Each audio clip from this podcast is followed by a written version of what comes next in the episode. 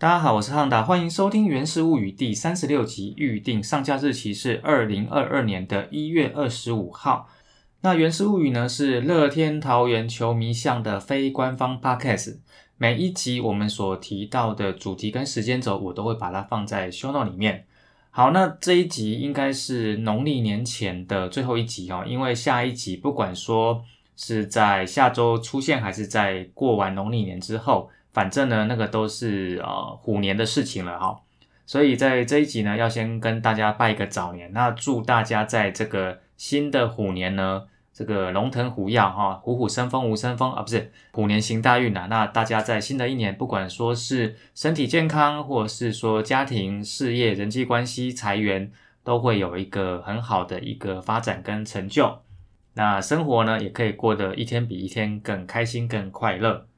那在这个月结束之前，最后一次跟大家呼吁，请大家呢到五四三周会谈在 Apple Pocket 上面的频道呢给我们五星留言。那么在这个月底之前呢，我们就会选出幸运的听众，会有精美的礼物会送给大家。所以呢，如果你还没有留言的话，那请大家把握最后几天的机会。那如果你没有 iPhone 的话怎么办呢？一样哈，下载 Apple 的 iTunes 这个软体呢，那下载跟注册账号都是免费的哈，所以。呃，请大家就多多利用这个机会。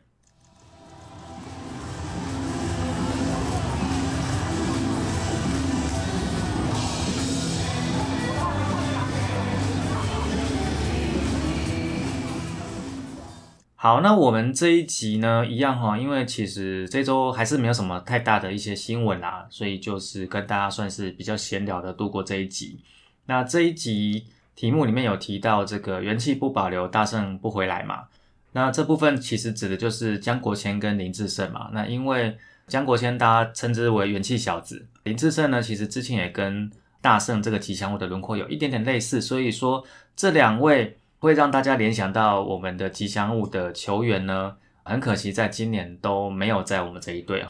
首先跟大家讲一下江国谦的状况，那江国谦。因为在去年底的时候被我们列入不保留名单，所以他就算是有机会跟其他队做接触。那么在一月二十一号这一天呢，其实去年从我们这边离队的吴承泽跟江国谦呢，都已经通过了同一师的测试哦。那他们之前是被邀请春训，那在这一天确定通过测试，所以同一师将会向这两位前乐天桃园的球员呢提出正式的合约。既然他们都在统一这边呢找到新的工作，那我们也就祝福他了哦，以球迷的身份祝福他在统一这边的发展也可以顺顺利利的哈。呃，如果说当年在我们桃园这边修不回来，那希望他们可以再恢复之前的身手。那另外是关于大师兄林志胜的部分啊，其实在休赛季的时候呢，林志胜跟桃园这边也是有一些接触，关于哦有没有可能回迁哈，那回来桃园这边继续打球。不过，在一月二十号这一天的媒体报道呢，在这一天呢，其实我们家桃园的领队布伟清指出呢，双方评估过后，可能就没有邀请林志胜回来桃园。那我想这个可能也是呃两边关于合约要怎么签，可能各自有各自的想法啦，包括说可能是什么样的待遇啦，或者是说激励要怎么算呐，或者是说这个出赛的机会要怎么谈啊。那我觉得双方会有各自的立场，也是很合理嘛。哈，毕竟如果说以大师兄林志胜他的一个角度来讲的话，今年最大的目标势必就是想要挑战三百轰。你要挑战三百轰之前，你是不是就一定要有足够的出赛的场数、足够的打数、足够的打席？但是球团这边的角度来讲的话，我如果是要在争取不管说上下半季的冠军好成绩的时候，我有没有这个空间让林志胜他拿到足够的打击机会？我觉得这个部分就是双方立场的不同。那这个没有什么对错啦，哈。那只是说以我的角度来讲，没有签回来是比较可惜，哈。其实类似这种在联盟里面比较成绩显赫，然后比较伟大的球员，日后你在想起这些球员的时候，你就会在你的脑海里面会有一个画面，他穿球衣的画面。但是那件球衣是哪一件球衣呢？我觉得这个都蛮有趣的哈。就像 Albert p u o l s 当然 Albert p u o l s 二零二一年在道奇队，但是如果说你过了五年、十年，你想起这一位强打者的时候，我相信大部分的人想起来了，不会是他穿着道奇球衣的样子，要么是天使，要么是红雀。那比如说我可能会想到的第一印象是他穿着红雀，就是那个红雀的 Pujols，那个生化人。林志炫也一样。过了五年，过了十年之后，当你之后再回顾中职历史球星的时候，在你脑海里面的那个画面，他是穿着哪一队的球衣呢？我觉得大家可以先想一下哈。总之就是没有回迁很可惜啦，但是职棒环境的现实，双方的考考量，我觉得这个都没有对错吧。那目前听起来林志胜可能会去魏全龙，那我们也就祝福他在魏全龙能够拿到他所希望拿到的出赛机会，然后达成他所想要达成的生涯目标。好，那球员的部分讲完了，后面我们就是来聊一点啦啦队哈。那么在一月二十二号这一天呢？我们家 Rakuten Girls 的官方粉丝页发了一个算是宣告，就是说今年我们的 Rakuten Girls 又启动了海选，不过这一回选的是全逆哈，就是选的练习生。那目前呢，手上的练习生名单总共有二十五位之多，人真的太多了啦，所以我就不太想要把名字全部都念起来，念起来其实大家只听过而已嘛。李子玲、张雅涵、范江永轩、詹依婷、陈燕如、陈婉慧、谢秀婷、胡心柔、温馨雨、李依静、黄冠琪、刘嘉清、李佳桦、曾子涵、林立明、徐佳雨、杨子轩、李若杰、刘以真、陈默璇、邱子君、曾品琪、顾廷瑜，然后胡嘉玲跟陈思远，他们的培训期呢，最长是以半年为限。不过呢，在这一次的公告当中，并没有提到。会选几位，还有他们确切的上线时间。所以，如果说照这样看起来，有可能你在球季中的时候会看到会有新面孔上来。那当新面孔上来的时候，是阵容只多不少吗？还是会有怎么样的调整呢？这个我们就不知道。总之，现在看起来就是跟之前会不太一样。然后，在今年这样子会有甄选来讲，也等于说，继二零一七、二零二一之后，又会算是有甄选。不过今年这样甄选看起来应该会比去年好。那去年最被大家所诟病的就是选进来的人在一开始的时候非常的在状况外。我想大家都知道，我前面也都念过了。理论上来说，这次是练习生做训练之后上线，品质应该会比较好控管。那我们也期待新进来的学妹不要辜负 Rakuten Girls，包括 Lami Girls 之前从以前到现在算是很要求的一个水准。那既然提到啦啦队，提到二零二一年有甄选，我们就稍微聊一下。有一位去年我们甄选进来，然后现在在全明星运动会第三季正在奋战中的 Lina。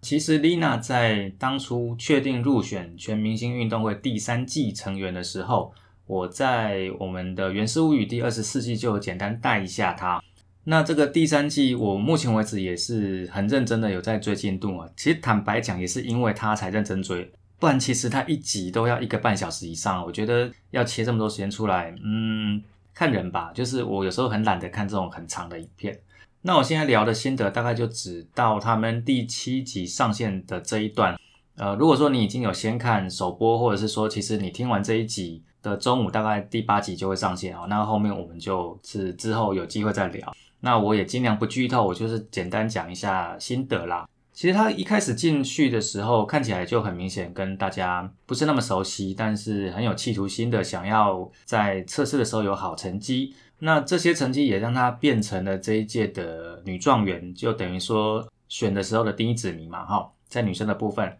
不过在分完队，然后开始正规进行一些竞赛之后，可以看得出来，他一开始可能很想求表现，那但是表现不好。到中段之后就开始好像存在感慢慢慢慢越来越低，然后自信心也越来越少。那其实这样看着看着就觉得说，那如果你前面都那么积极的想要在测试会拿到好成绩，拿到好的顺位，怎么好像遇到一些挫折，然后就开始畏畏缩缩，好像就这个自信心就不见了哈？那人家那么看重你，用那么高的顺位把你选进来，不是要这个结果啊？那当然在比较靠近第三季的中段之后，他的表现要慢慢起来哈。这个表现起来，报告说，其实我想几个原因啊。第一个就是，我觉得有些项目他自己是有天分，然后再来可能他真的有练习。那第三个就是说，呃，有一个队友算是一个 trigger 吧，帮他把潜能激发出来。以一个耳机上的角度来看，整个过程会觉得是蛮有趣的啦。那在第三季的后半段之后会有什么样的结果，其实我们都不知道啦。不过就是。这样看着看着，就好像能看到一个，就是一个角色的一个慢慢的变化，我觉得是蛮有意思的一个部分。那也希望他在后面能持续有好的表现哦。反过来看我们自己的人生，可能我们也都是在某一些地方是有天分的，或者是说在某些部分我们也都很努力，成绩有时候或许不尽人意，但是说不定你的人生、你的身边附近就有一个神队友可以帮助你。有机会找到这个神队友的话，我觉得会是很幸运的。那也希望大家在大家的人生上呢，都会有这样的神队友。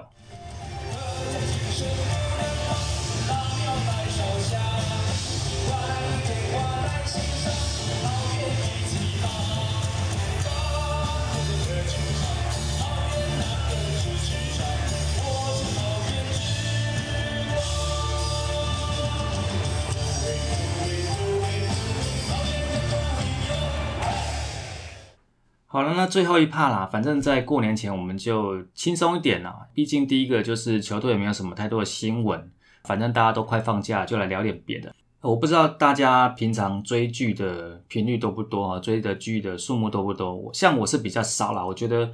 球季的时候啊，看比赛就看不完了，然后 YouTube 打开又一些很有趣的影片。那你要叫我真的去追什么剧，然后追个第一季、第二季、第三季，我是真的比较少在追啊。最近除了因为 Lina 所以去追《全明星运动会》第三季，那另外一个我最近追完的戏剧就是那个《国际桥牌社》第二季哦。啊，这个《国际桥牌社》第二季算是历史剧吧，它的背景其实是从一九九四年的千岛湖事件开始，然后它的结尾是停在一九九六年台湾的第一次的总统直选。那虽然说它某一个方面算是历史剧，不过其实如果你不做功课就直接进去看，我觉得不会看不懂。只是说，如果说你看到一半，然后发现对这个角色或对事件产生好奇，然后去 Google 查原型的人物或者是原始事件，我会觉得更有趣。那像我的话，因为其实毕竟那些事情经过，其实我已经有感觉，那时候我已经在念书了，所以看到剧里面在演那些事件的时候，会唤醒一些我当时年轻的时候看到新闻、看到报道的时候的一些反应跟一些想法。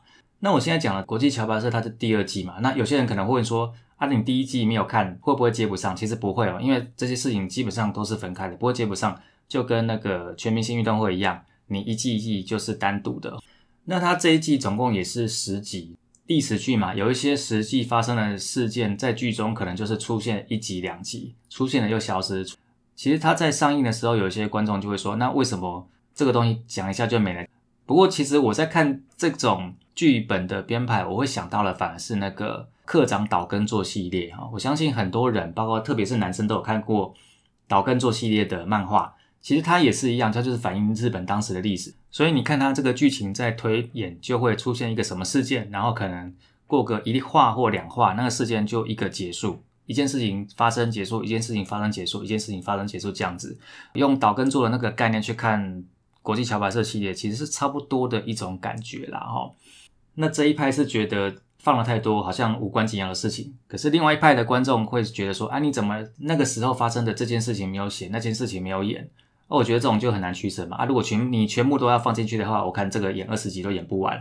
然后别人不知道了，照我这种个性，照我这种记性，我可能看到后面会忘记前面。像我看《哈利波特》就是这样的，我《哈利波特》看的是小说，我真的看到大概第六七、第七集的时候。里面出现了很多名字，我已经都不知道他是谁了。反正他就是对我来讲就是跟名字一个角色，但是他这个角色在第二集或第三集或第四集发生什么事情，我已经忘记了。好，那回来讲桥牌社第二季哦，它其实整个剧里面会有三条主轴啦，一个是政治线，一个是社会线，一个是军事线。然后这三条线里面呢，最大的重点是军事线。这个军事线里面的故事其实是。他们剧里面的那个制作人在高登岛的当兵的亲身的经历，所以他在拍的时候，他为了要重现他当兵那个时候状况，关于场景跟装备的考究，还有剧情本身的合理性，基本上都没有什么太大的问题。然后这种当兵的戏就是这样子哈，就算说不管你当兵的军种，或者是你的单位，或者是你的年代不一样，但是只要你有当过兵后，你去看这部戏的军事线，你大概都会从里面找到一些感觉，像我。我当兵在本岛，我的军种也不是陆军，但是我有拿过六 K two，所以你看到那把枪，你就会突然想起来那个重量、那个味道，然后那个手感，全部都跑回来。那因为这部戏才刚从公视公播完，公视他们在播的时候就会把这些戏的一些片花都放在他们的 YouTube 频道里面，而他们这个频道里面目前点阅率最高的片花就是《桥牌社》第二季的其中一个段落。然后呢，这些有关军事线的片话，只要你点进去，下面一堆留言都是当兵的，噼里啪啦的讲一堆人，就是调出一些老人这样子哈。那我是觉得还蛮可以看的啦。如果说大家过年太无聊的话，不过它没有在比较主流的串流平台上，所以你如果想看的话，可能要去他的网页，或者是说最简单的方法是去他们家的 YouTube 买会员。坦白说，价格是不便宜的，但是我觉得是蛮好看的啦。然后最后两集的调味料比较重一点，大概就这样。好，那另外在结束本集节目之前，最后一个部分就是我这边下一个礼拜春节的时候会不会 update 呢？坦白说，我目前还没有决定。但是如果下礼拜，也就是春节这一周有上线的话，我相信大部分的人在春节可能都不太会听 podcast，至少我是这样子哈。因为毕竟大家在春节的时候的那个时空的概念会跟正常状况不一样。正常状况就是今天是几月几号星期几，可是，在春节过年那段时间只会有今天是除夕、初一、初二、初三、初四、初五这种感觉，所以很多生活习惯会不太一样。所以我也不奢望你们会听 podcast。下周如果《原始物语》有上架的话，可能会是讲一些回顾。我也不奢求你一定要在春节的时候听。真的有上架的话，我之后会再催大家记得回来听。那最后呢，还是同样一段话哈，就是下周就是农历春节，还是祝大家新年快乐，虎年行大运，万事如意，事事顺心。好，那我们这集元素语就到这边，谢谢大家，新年快乐哦，拜拜。